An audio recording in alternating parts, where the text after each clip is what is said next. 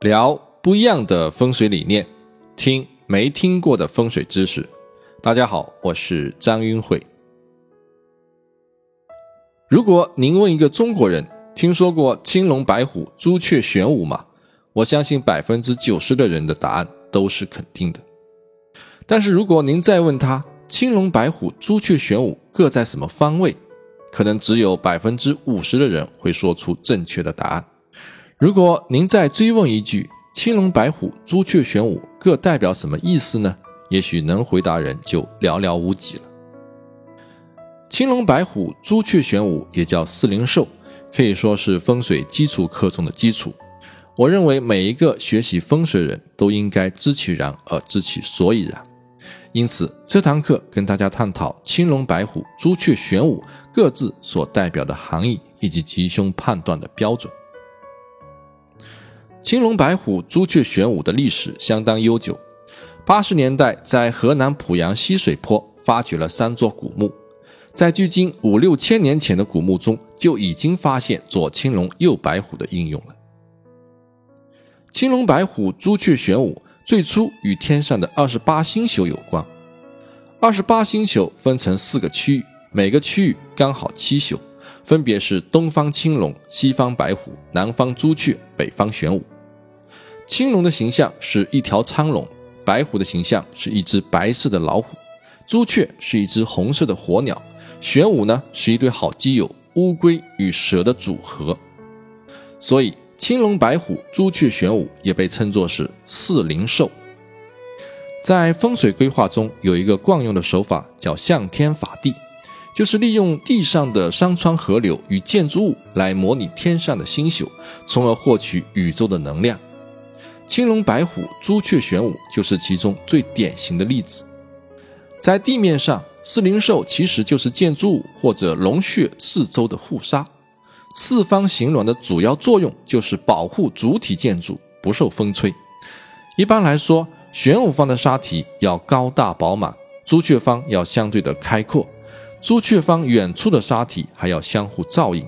青龙方与白虎方的沙体要向内环抱主体建筑或者龙穴。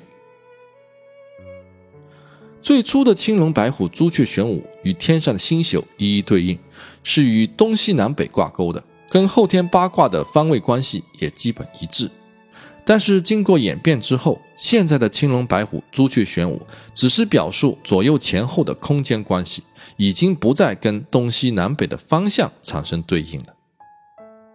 中国地处北半球，夏天刮东南风，冬天刮西北风。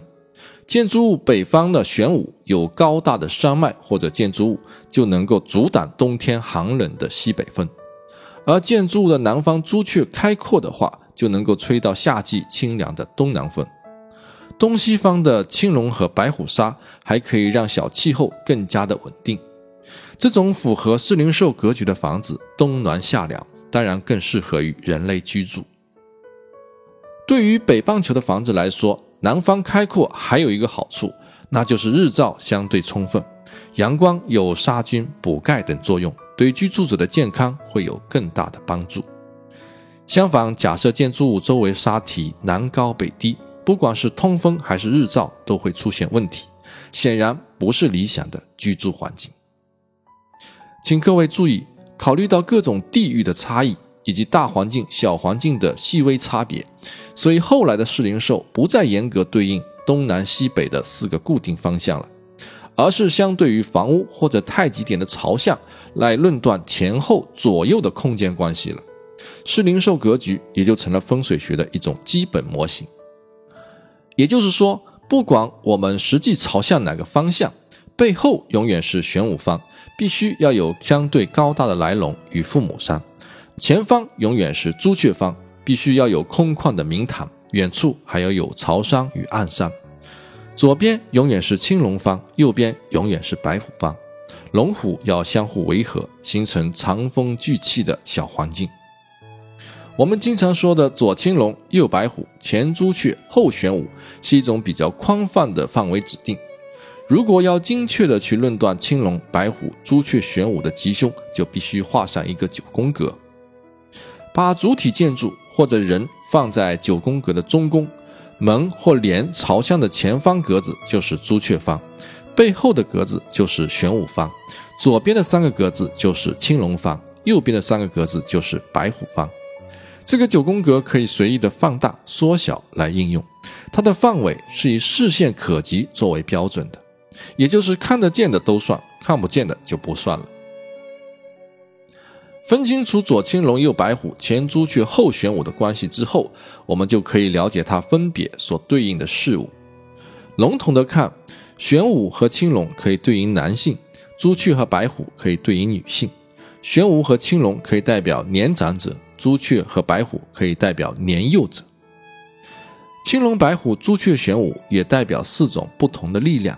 玄武在后方，代表实力和底气，是我们值得依靠的力量；朱雀在前方，是前途和发展的方向，是一种不断前行的力量。左边的青龙代表理性和控制，是相对正面积极的助力；而右边的白虎代表感性与冲动。是相对负面消极的阻力。青龙、白虎、朱雀、玄武还可以代表跟自己有关的人人关系，也就是六亲关系。中宫的主体建筑或者太极点就代表自己，以自己为中心。后方的玄武代表父母与长辈，前方的明堂代表自己的未来，对应子孙。明堂再往前的建筑物或者山脉就代表官鬼，可以看作是自己领导。也可以看作跟自己作对的小人。左青龙，右白虎是一组对应的关系，代表着跟自己平辈的人。青龙是哥哥，白虎是弟弟。青龙是丈夫，白虎就是妻子。按这样的思路，我们还可以推演出青龙是主管，白虎是下属等等关系。青龙、白虎、朱雀、玄武四个方位还可以有更多的延展。给大家一张图，上面标注了一些有代表性的信息。好了，知道四灵兽分别所代表的含义，我们就可以试着根据四方杀水的具体情况去判断吉凶了。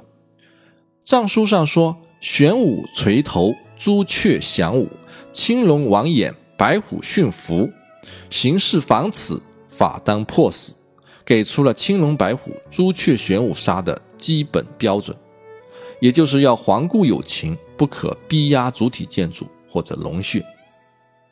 根据各种经验的总结，我认为四方杀水齐全为吉，缺失为凶；四方杀水平和为吉，逼压为凶；四方杀水环抱为吉，反背为凶；四方沙水平衡为吉，失衡为凶。我们分别来论述一下。第一是四方不可缺失。前面提到过，青龙、白虎、朱雀、玄武的主要作用是保护主体建筑不受风吹，因此主体建筑的四周最好都要有建筑物或者山脉围合，这样才能够藏风聚气。任何一方缺失，就会产生缺口，就会吹进凹风。哪一方出现凹峰，哪一方所对应的事物就会没有力量或者出现问题。比如住宅玄武方缺失，出现凹峰，我们就可以推断这户人家家中父母健康不佳，特别是家中的男性疾病缠身，男主人在事业上也没有贵人帮助，特别辛苦。又比如像图上看到的三间连在一起的房子，以门为朝向，A 房子的右手边是空地，叫虎空；C 房子的左手边是空地，叫龙空。这两个房子都是龙虎不齐全。阴阳不平衡，虎空影响女性，对家中的妻子不利；龙空影响男性，对家中的丈夫不利。一般健康和运势都会比较差。而中间的 B 房子龙虎齐全，反而比较好。第二是四方不可逼压。我们说四方要围合，当然不是要求把四方围得像铁板一块，水泄不通。周围的沙体，特别是前方的沙体，需要与主体建筑保持一定的距离，这样才能有空间聚集能量。而且四周的沙体还要有一些高低、虚实、动静的变化，这样气场才能够灵动起来。这张图就是青龙、白虎、朱雀、玄武各沙体的高低、虚实、动静的标准，以九宫格的中宫为中心。后方的玄武和左方的青龙要实与静，沙体可以相对高大饱满一些，最好不要有路，不要开门。前方的朱雀和右方的白虎要虚与动，可以相对的低矮开阔一些，可以有路，可以开门。这里提到的相对低矮，不能矮到让房子吹风，一般至少要跟主体建筑的高度齐平。同样，这里提到的相对高大，也不能够对自己的房子产生压迫感，一般不可以超过主体建筑高度的一倍。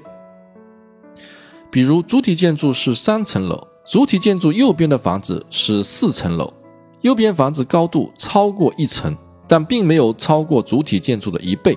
所以并不会产生逼压的负面影响，只能算是虎墙，表示女性能力比较强，作风强势，也代表排行第三的孩子比较有出息。如果主体建筑还是三层，而右边的建筑有六层，甚至超过六层，反差很大，那么右方建筑就会对主体建筑产生逼压的负面影响，会产生夫妻反目、山灾意外等等情况。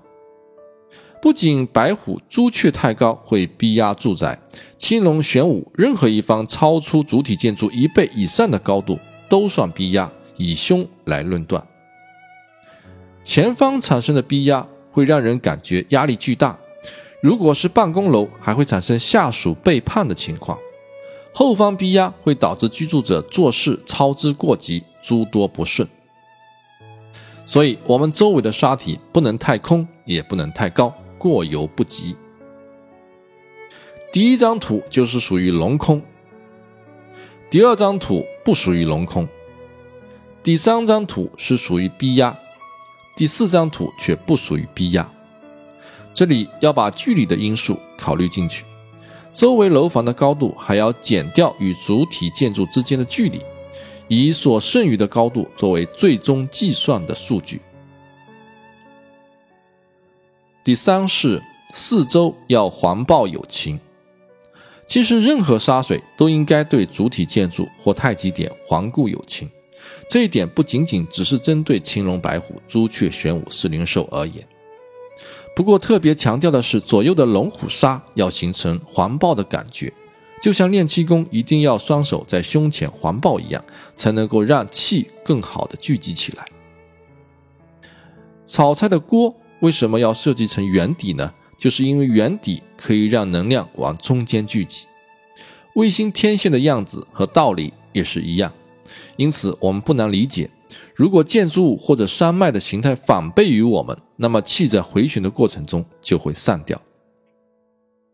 另外，环抱的形态可以理解为相迎、拥抱等有情的信息，而反背的形态可以理解为离开、背叛等无情的信息，比如。青龙沙的前端产生一个向外翻转的形态，这就叫防守无情，丈夫就有可能在感情上出轨。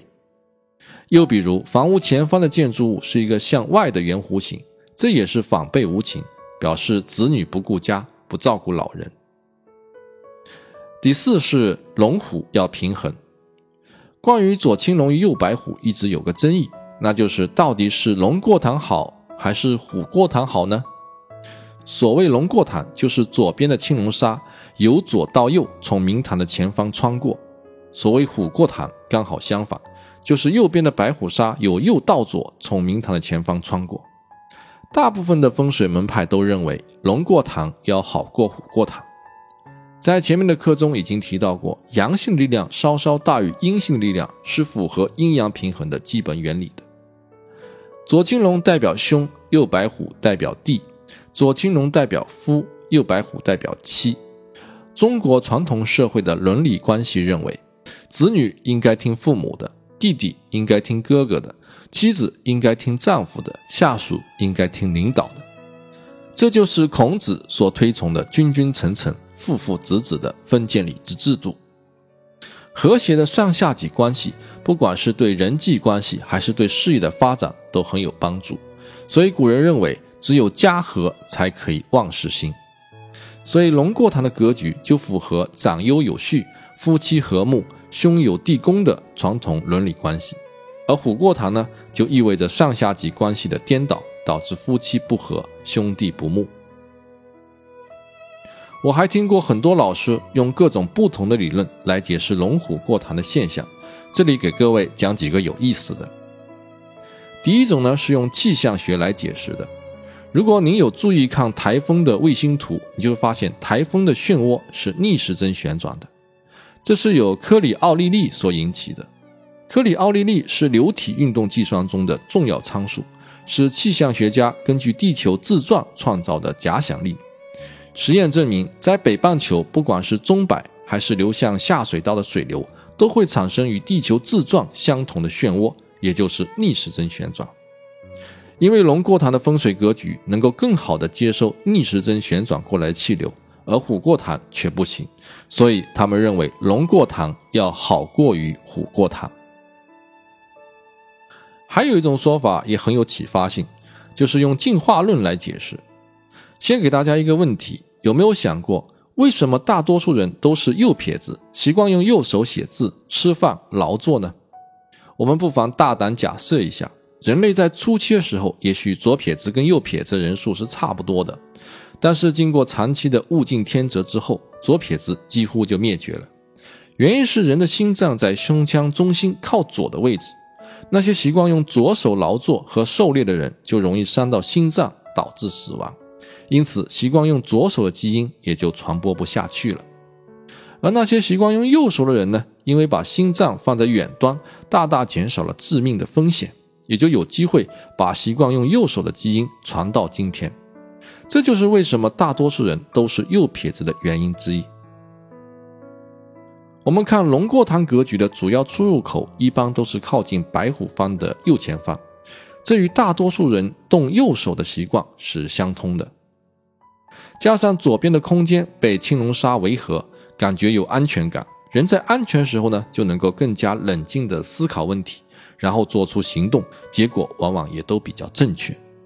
相反，虎过堂格局的出入口都在左前方，相当于是把自己的心脏暴露给了敌人。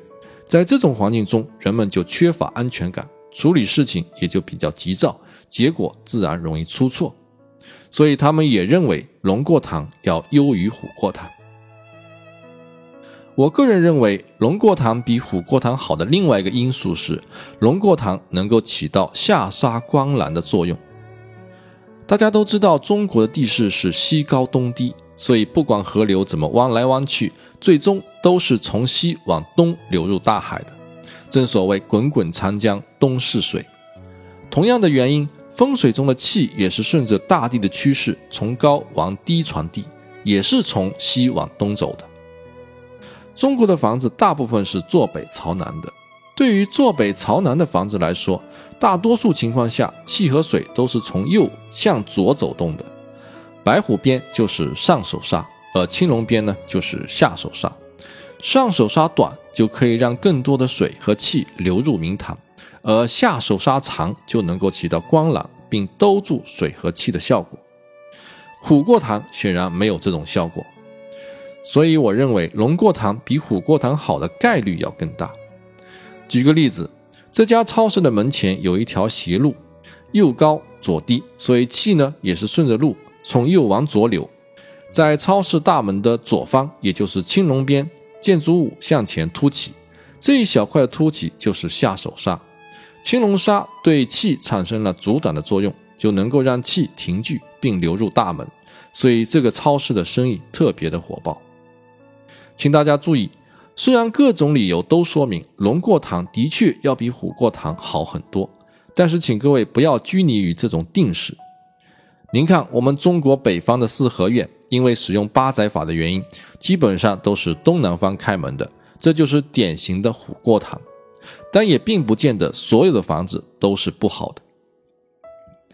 事实上，我们能接触到的建筑和地形都是千变万化的。世界上从来就没有两处完全相同的风水，建筑物的朝向会有不同，小环境的水流、地势会有不同，城市中的道路走向也会有不同。所以，如果死板的套用龙过塘的模式，那就一定有犯错误的机会。至于到底是选择龙过塘还是选择虎过塘的格局，只要根据方位。气流、水流来路的走向为前提，具体情况具体分析的。还要结合不同的人、不同的行业来综合考虑。比如说，主要的气流是从右边来的，就要选择龙过堂；而如果主要气流是从左边来的，就要反过来用虎过堂来接气。如果居住者是一个性情急躁、冲动的人，我们就要给他选择龙过堂。相反，居住者是一个小心谨慎、犹豫不决的人，就可以选择虎过堂。另外，过去的父母要比子女强势，兄长要比弟弟强势，丈夫要比妻子强势的传统人伦关系，已经不符合当今的社会发展。如果家中女性更有能力，我们不妨来一个虎过堂。如果企业的老总是一个女性，我们也不妨来一个虎过堂，或者外环境是龙过堂，内环境就可以设计成虎过堂，男主外而女主内也挺好的。不管是龙过堂还是虎过堂，最终都要以能够达到平衡为标准。总结一下四灵兽吉凶的标准：玄武方杀水符合标准，会得贵人的帮助，也得到父母的支持。男性健康长寿，身份高贵；玄武方空或者杀体无力，父母不给力，没有人帮助，什么都要自力更生，相当辛苦，精神不佳，地位低下。玄武方杀体逼压，居住者脾气暴躁，家庭不和睦，而且父母往往会逼子女外出发展，子女呢也不孝顺父母。朱雀方杀水符合标准，明堂开阔适宜，习惯好，人缘佳，子女孝顺有出息，家人财运也好，家中会出光贵之人。朱雀方空或者杀体无力，明堂过于空荡散气，子孙不听话，或者是不愿意回家，人丁不旺，气势弱。朱雀方的杀体逼压，表示没有前途，事业多受阻。子孙叛逆不孝顺，不愿意照顾父母，不但不出高贵之人，而且还会出小人，口舌光飞残生。左右青龙方杀水符合标准，表示居住者善于交际，可以得到兄弟姐妹、亲戚朋友的帮助，家中长幼有序，夫妻和睦，兄友弟恭。左右龙虎杀空或者是杀体无力，居住者往往比较孤独。缺少朋友或者受朋友拖累，左右龙虎杀体逼压，表示夫妻反目、兄弟不和、人缘差、争斗不止。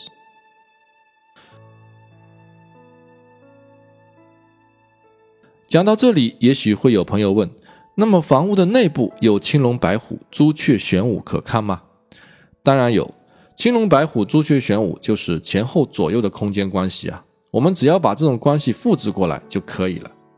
在客厅里，沙发的主位背后就是玄武，沙发主位的前方就是朱雀，客厅的空间就是明堂，茶几是暗山，电视机背景墙就是朝山。左边的副沙发就是青龙，右边的副沙发就是白虎。因此，沙发的背后不能空，要有家具，最好是靠墙，表示有所依靠。如果沙发背后是窗户或者靠不到墙，就相当于是龙脉断掉了，接不上来龙的气。一般情况下，客厅面积大就能够纳更多的气，对事业发展很有帮助。茶几等家具不能没有，也不能太高太大。圆形的茶几就不算很好，因为形状反攻。左右最好要有副沙发，一边有一边没有，表示阴阳不平衡，聚气也会有问题。如果是 L 型的沙发，长边最好是在青龙方。同样，在卧室里，床头就是玄武，床尾就是朱雀，左右床头柜和家具就是青龙和白虎。因此，床头同样要靠墙，不能够悬空或者靠窗。床头的靠背要厚实漂亮，最好不要选择尖形的床靠，尖形是火形沙，有煞气，做父母山是不合适的。左右床头柜呢要对称统一，具体的细节可以参考《您真的懂卧室风水吗》那期节目。书桌、办公桌、灶位、神位的看法基本一致，大家可以举一反三。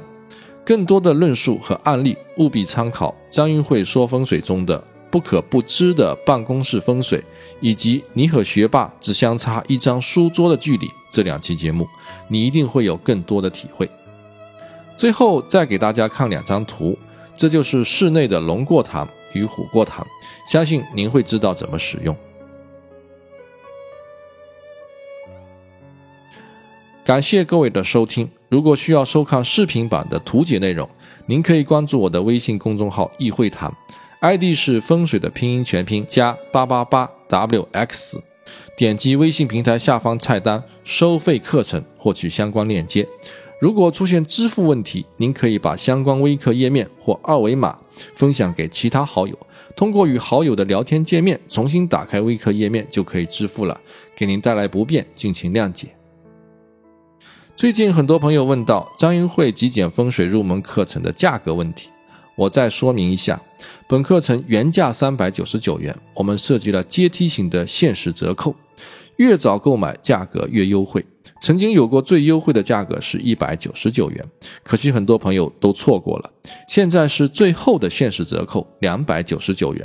如果感兴趣的朋友，不如先下手为强，因为再更新两堂课，十二堂课就凑齐了。到时候呢，就回归到原价三百九十九元，从此不再有任何优惠的机会，所以请各位千万不要错过了。